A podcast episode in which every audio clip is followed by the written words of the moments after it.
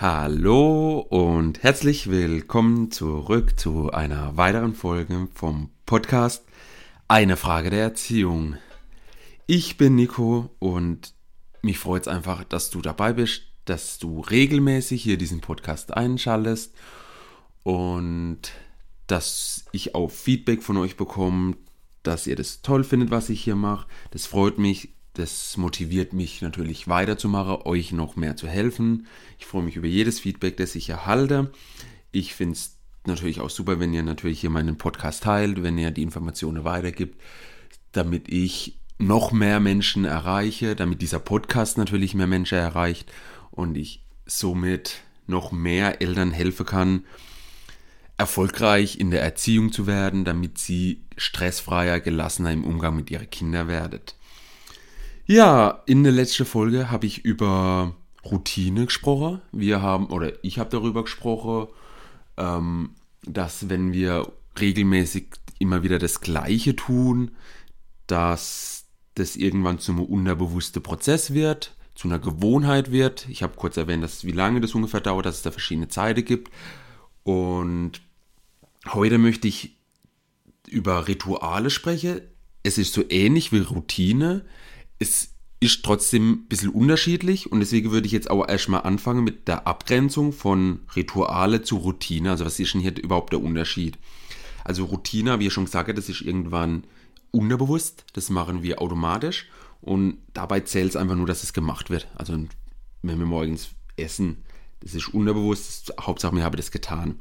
Während bei Rituale das ein bewusster Prozess ist, den führen wir bewusst durch, weil wir einen Zweck hinter dran haben, um etwas zu erreichen. Das heißt, diese, dieses Wiederholen hat einen Zweck, weil wir, mit, weil wir dafür etwas Bestimmtes erreichen, also ein Ziel erreichen wollen.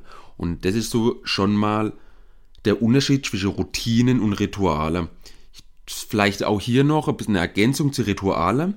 Also es ist, also Rituale sind ein bewusst immer in derselben Weise angewandte, periodische, wiederholende Verhaltensmuster. Also auch hier wieder, wie bei einer Routine, wir wiederholen das, aber wir tun es bewusst machen und bewusst anwenden.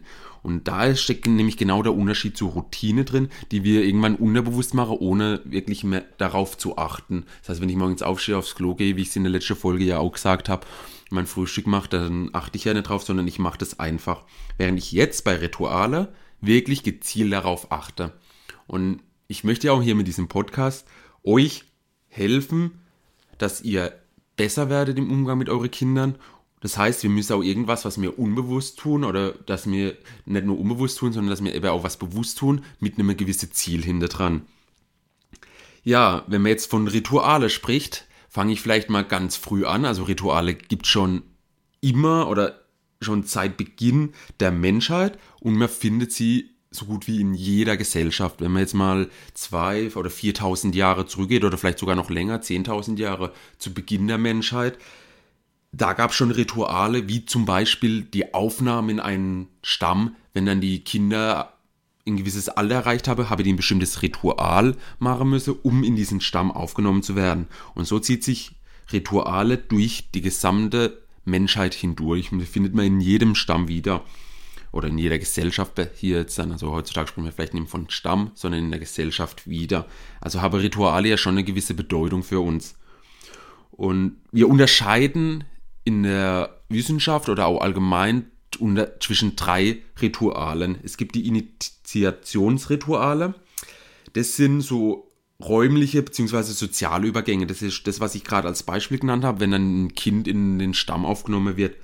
Heutzutage wäre das zum Beispiel ein Schulabschluss. Es ist ein wiederholtes Ritual, also es wird jedes Jahr, werden die, die Schüler, die ihre Schule geschafft haben, werden gefeiert, es gibt eine Zeugnisübergabe. Also das sind Sachen, wo ein sozialer Übergang ist von der Schule in, dann ins Arbeitsleben, wenn ich meine Ausbildung beendet habe, dann richtig zu arbeiten. Genau. Die zweite Ritualart sind die Alltagsrituale. Das sind Rituale, die bei uns im Alltag stattfinden. Auf die will ich später dann natürlich auch noch zu, also jetzt hier in dieser Folge zu sprechen kommen, weil die vor allem uns betreffen auch. Klar, die erste Rituale, die Initiationsrituale betrifft uns natürlich auch. Die kommen aber wesentlich seltener vor. Die werden uns vielleicht zwei, drei oder viermal, das heißt nach vielleicht Beendigung der Schule, vielleicht wenn es nur auf einer Realschule unser Kind war, kommt es vielleicht dann noch aufs Gymnasium, dann nochmal, dann vielleicht mit Abschluss von der Ausbildung oder mit äh, Hochschulabschluss, wenn es dann ein Studium bestanden hat. Also es kommen vielleicht nur drei, viermal vor, während die Alltagsrituale eigentlich in unserem Alltag wirklich vorkommen. Das heißt täglich, vielleicht sogar mehrmals täglich. Und der Sinn könne zum Beispiel ein Ritual sein, kann das Beten vor dem Essen sein. Also wenn ich jetzt hier aus meiner Praxis berichte, in der Jugendhilfeeinrichtung ist es eine christliche Einrichtung und dort ist es so, dass vor dem Essen gebetet wird. Die ganze Gruppe, wenn die dann am Tisch sitzt, dann wird, tut ein Mädchen beten und dann wird erst gegessen. Also wir beten, wir sind dankbar für das, dass wir das Essen auf dem Tisch haben. Also gibt es wahrscheinlich, hoffe, hoffe ich vielleicht auch für euch, dass ihr Rituale so im Alltag habt für euch. Es gibt aber noch eine dritte Art von Rituale, das sind die habitualisierte Rituale. Also Rituale, die speziell von meiner Umgebung, von meinem Kontext abhängig sind. Und zwar, hier vielleicht ein Beispiel, um das besser zu verstehen. Im Sport gibt es da gute, gibt's da oft solche Rituale, gerade in so Mannschaftssportarten wie Fußball oder sowas. Und zwar, wenn eine Person, ich nehme jetzt mal das Beispiel Fußball, wenn jetzt ein Spieler ein Tor geschossen hat, dann wird natürlich gejubelt, um diese Person zu motivieren und zu sagen, hey, cool, das hast du gut gemacht. Das heißt, dieser Jubel ist auch ein gewisses Ritual für die Mannschaft, für die Person. Das heißt, wir feiern die Mannschaft. Und so gibt es halt, abhängig vom Kontext, je nachdem, wo man ist, verschiedene Rituale.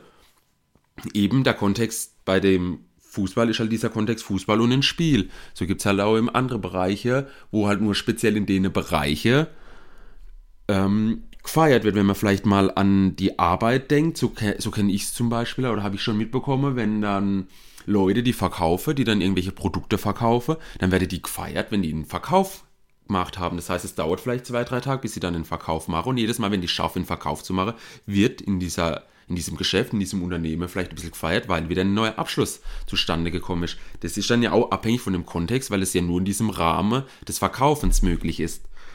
Und so gibt es halt diese drei Ritualen, die, ähm, also Ritualarten, die, die man so ein bisschen unterscheidet.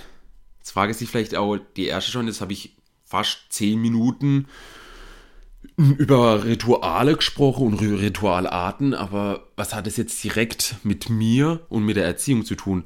Weil ich sage ja immer, wir müssen an uns arbeiten. Es ist ganz wichtig, dass wir uns Erwachsene verändern. Dann funktioniert es auch mit der Erziehung die Kinder oder unsere Jugendliche können ja gar nichts dafür, meistens, wie sie sind, sondern es liegt ja, dieses Verhalten liegt ja oft dann an uns auch.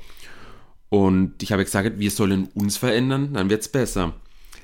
Das heißt, wenn ich jetzt hier von Rituale spreche, das, wir müssen diese erstmal erkennen. Gibt es Rituale bei uns in unserem Alltag, in unserem Leben?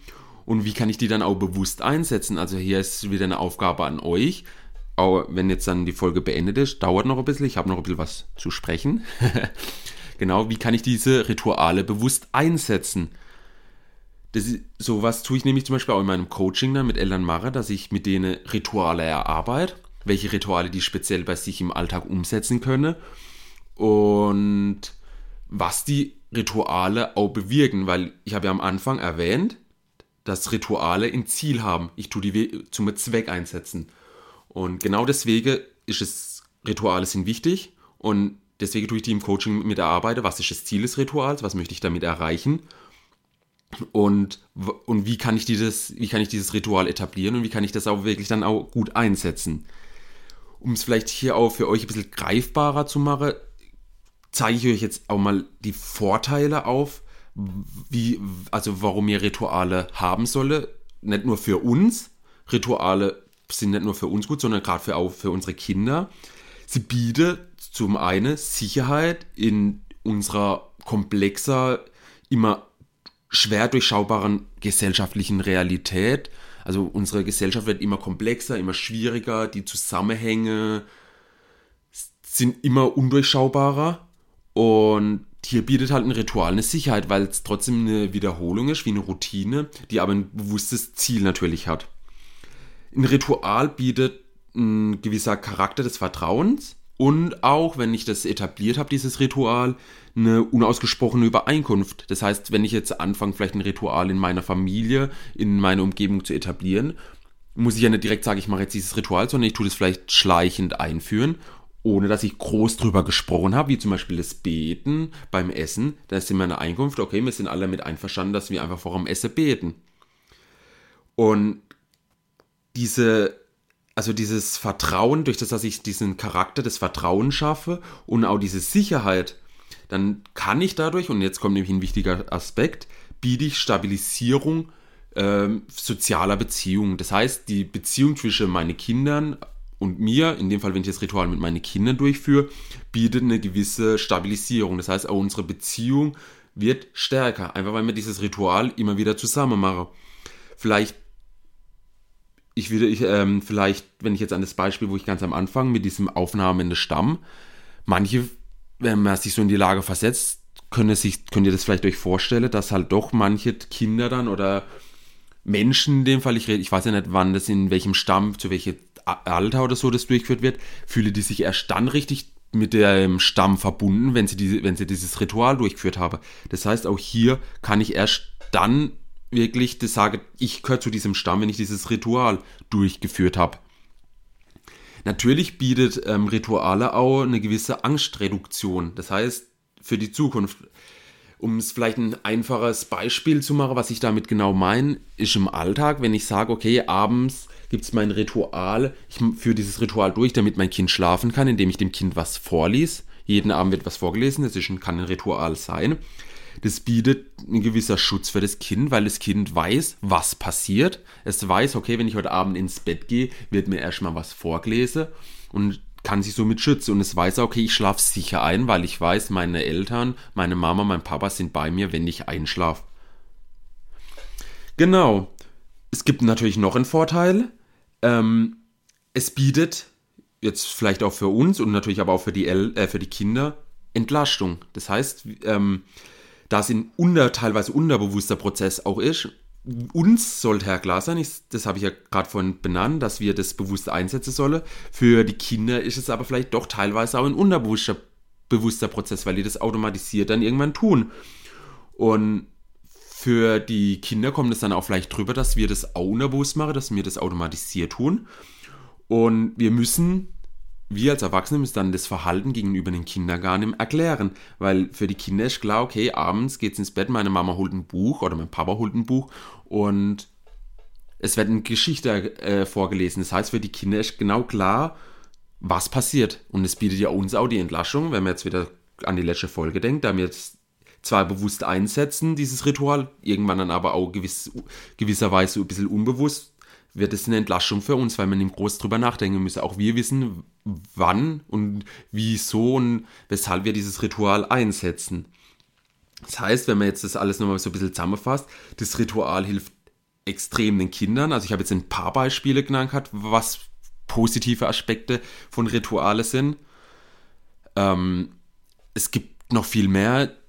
Alle jetzt hier aufzuzählen, würde auch natürlich den Rahmen hier dieses Podcasts sprengen. Ich soll euch hier einfach nur mal bewusst mache, warum Rituale gut sind. Und es hilft natürlich aber auch gleichzeitig uns. Also wir kriegen natürlich auch eine gewisse Sicherheit und wir können mit dieser Methode des, von Ritualen die richtig einsetzen und damit auch gewisserweise unser Ziel, wie wir uns vorstellen, haben wir ja auch schon drüber gesprochen, das erreichen. Und von daher sind Rituale in meiner Auge sehr gut und eine Methode, die auf jeden Fall eingesetzt werden sollen. Bevor ich jetzt hier auch, also wir kommen jetzt ja auch gegen Ende des Podcasts und bevor ich den jetzt auch hier so schließe, möchte ich auf jeden Fall auch noch ein bisschen darauf hinweisen. Also Rituale an sich sind, wie gesagt, schon sehr gut.